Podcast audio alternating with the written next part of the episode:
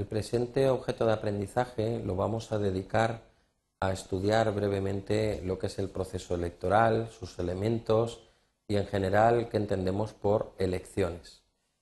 Bien, en primer lugar hay que, hay que situar el concepto de proceso o sistema electoral. Este contiene toda la, sucesión de actos necesarios para llegar a elegir a una persona eh, que puede ostentar cargos de tipo representativo.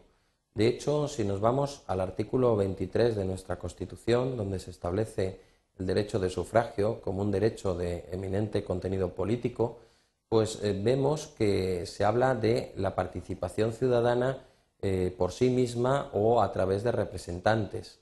En nuestro caso ya hemos visto que realmente el mandato que rige es el mandato representativo, con lo cual cuando nosotros elegimos a un representante, este es el dueño del escaño y debe eh, atender eh, su función como alto representante de la soberanía nacional.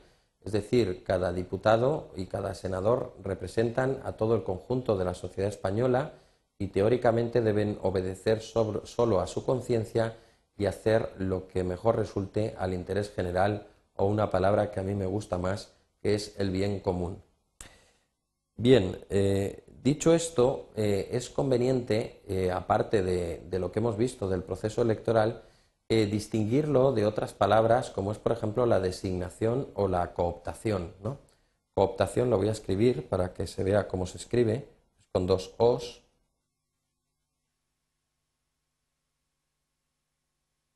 Aquí lo tenéis. Entonces, bueno, la designación supone que la persona jerárquicamente superior o el órgano jerárquicamente superior puede designar libremente a personas de su confianza para otorgarle una serie de funciones y de colaboración eh, con el cargo superior. Esto sería libre designación. Suelen ser cargos de tipo político, cargos de confianza y cargos eventuales, es decir, que suelen durar lo que dura el tiempo de la persona que los designó.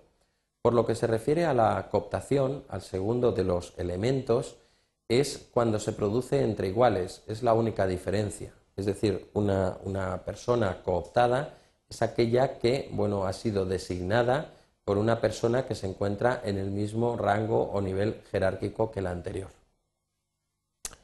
Por lo que se refiere a las características de las elecciones, pues eh, siempre cuando hablamos de, unas elecciones en un entorno democrático, estas eh, deben ser periódicas, libres y disputadas. Periódicas suponen que hay unos plazos preestablecidos, en este caso suelen ser o son, mejor dicho, los mandatos de cuatro años, tanto del Congreso como del Senado, y transcurridos estos cuatro años, pues las Cortes eh, se disuelven automáticamente y hay que convocar nuevas elecciones. ¿De acuerdo?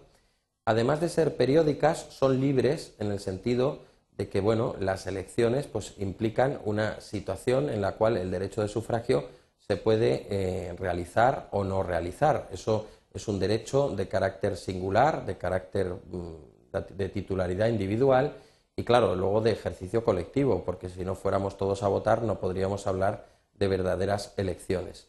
Y luego disputadas suponen que bueno, todo el sistema electoral debe favorecer ese pluralismo político a través de eh, pues eso, favorecer que existan diversas candidaturas y que esas candidaturas representen intereses de, los más variados sectores de la población.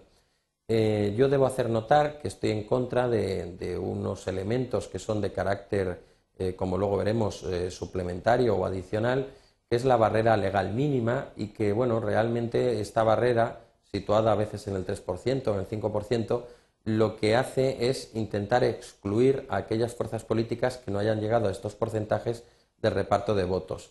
Se trata un poco a veces de corregir el sistema proporcional. Yo no estoy a favor porque lo que se hace al final es suprimir eh, válidas candidaturas que han sido elegidas por ciudadanos y que a pesar de ser minoritarias pues no entran en este reparto de escaños solo por no haber superado esos determinados niveles. Tradicionalmente, eh, la función de las elecciones ha sido triple. tenemos la función de eh, producir gobierno. Claro, si nosotros elegimos al Poder Legislativo, realmente lo que estamos haciendo es eligiendo a aquel órgano que luego va a elegir al presidente del Gobierno. En nuestro sistema parlamentario, el presidente del Gobierno es elegido mediante el procedimiento de investidura descrito en el artículo 99 de la Constitución. Este procedimiento requiere pues, que haya un candidato propuesto por el rey y requiere mayoría absoluta en primera vuelta y 48 horas después mayoría simple. Entonces, después de cada elección o de, las elecciones, el rey hace consultas con las diversas fuerzas políticas y propondrá como candidato a presidente del gobierno a aquel que obtenga un mayor respaldo por parte de los grupos parlamentarios electos. Eh, aparte de producir gobierno, o la segunda función tradicional de las elecciones es producir legitimidad. La legitimidad es el apoyo social o el consenso social sobre el gobernante. En, eh, en una democracia y en unas elecciones democráticas como las nuestras, realmente los mandatarios son elegidos por el pueblo y desde ese punto de vista cuentan con la legitimidad del pueblo. Eh, no, debemos olvidar que lo que tratan de hacer los dictadores, una de las primeras maniobras es someterse a unas elecciones que suelen estar amañadas para conseguir esa legitimidad. Es lo que luego hace que los distintos estados del entorno democrático puedan llegar a reconocer o no un estado como legítimo, ¿de acuerdo? En este caso, más que al Estado, al poder, que, al poder público, al poder político que se encuentra al frente de ese Estado. Bien, aparte de, producir gobierno y producir legitimidad, se produce representación mediante las elecciones. Es decir, la elección lo que trata es de, de llegar a una serie de representantes que van a ser dueños de sus escaños, porque el 67.2 prohíbe el mandato imperativo, y que deben actuar según lo que dicte su conciencia mm, en interés siempre eh, del bien común o el interés general. Bien, decir que hay una serie de, elementos eh, que están dentro del proceso electoral, como son el número de escaños, la circunscripción electoral, la estructura del voto, la fórmula electoral, Quizá de todos estos elementos yo eh, al que más importancia le doy es a la fórmula electoral, que es la fórmula de escrutinio. En nuestro sistema se opta por la regla DONT, escrita así, y esta regla DONT eh, es una fórmula de carácter eh, proporcional.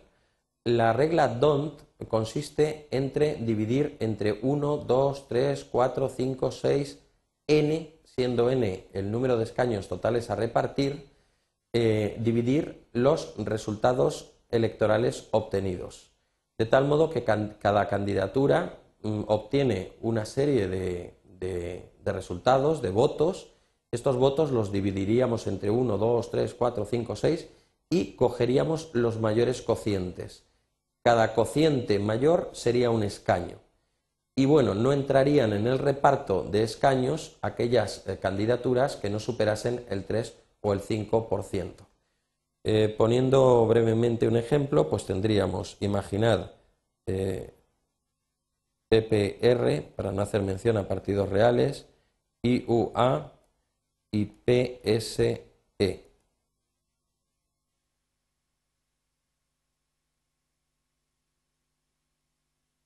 Consistiría en dividir entre 1, 2, 3, 4, 5, 6 hasta n, siendo n el número total de escaños a repartir.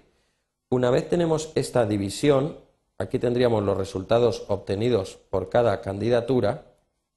Imaginad, por ejemplo, que el PPR obtiene 6.000. Entre 2 sería 3.000. Entre 3 sería 2.000 etc. Eh, la segunda fuerza política, imaginad que ha sacado 4.000 votos y la tercera ha sacado 2.000. Pues bien, 4.000 entre 2, 2.000. Entre 3, imaginad que son 1.200 y pico, vamos a poner 1.200. 2.000 entre 2 serían 1.000. Entre 3, 3 por 7, 21, pues 6.500 vamos a poner etcétera. Bueno, vamos completando esta tabla, ¿no? Bueno, ¿cómo debemos actuar? Pues primero sumamos el total de votos obtenidos, que es la división entre 1. Tenemos 6.000 y 4.000, 10.000 más 2.000, 12.000. 12.000 votos. 12.000 votos serían los votos válidamente emitidos, como vemos aquí, y los que no llegaran al 3%, que es la barrera o el umbral mínimo, quedarían eh, fuera del reparto de votos. Y luego consistiría en ir cogiendo los mayores cocientes y dando un escaño. Por ejemplo, el PPR, el PPR tiene 6.000, es el mayor cociente, luego le corresponde un escaño. Vamos al segundo cociente más grande, pues es el de 4.000, que lo tiene la segunda fuerza. Por tanto, un escaño para la segunda fuerza política. ¿Cuál es el tercer cociente? Pues lo tiene nuevamente el PPR, que son 3.000. Así iríamos cogiendo cocientes hasta llegar al número total de escaños a repartir. Y esta es la fórmula DONT, que es la que utilizamos y que va, como vemos, proporcionando eh, el número de escaños en función de los resultados obtenidos y va dando cabida a las minorías. El problema que se plantea es justo el de la barrera legal mínima, que debemos apartar a todos aquellos eh, fuerzas políticas que no hayan llegado al 3 o al 5% dependiendo de la barrera que tomemos. Y es lo que produce eh, la exclusión de fuerzas políticas minoritarias que a veces sí que son necesarias. Bien, eh, dicho esto, solamente decir que el procedimiento electoral debe concluir con la elección de los diputados y senadores y que estos, a partir de ahí, deben actuar con absoluta independencia respecto de cualquier instrucción que pueda provenir de un poder público o del propio partido político. Esto en la realidad lamentablemente no es del todo cierto y asistimos a la acuñación de términos como partitocracia, voto útil, disciplina de partido y todas estas, eh, todos estos conceptos lo que vienen a suponer es una presión sobre los parlamentarios, de tal modo que asfixian en buena medida esta libertad pretendida por nuestra Constitución. Y aquí terminamos con este objeto de aprendizaje.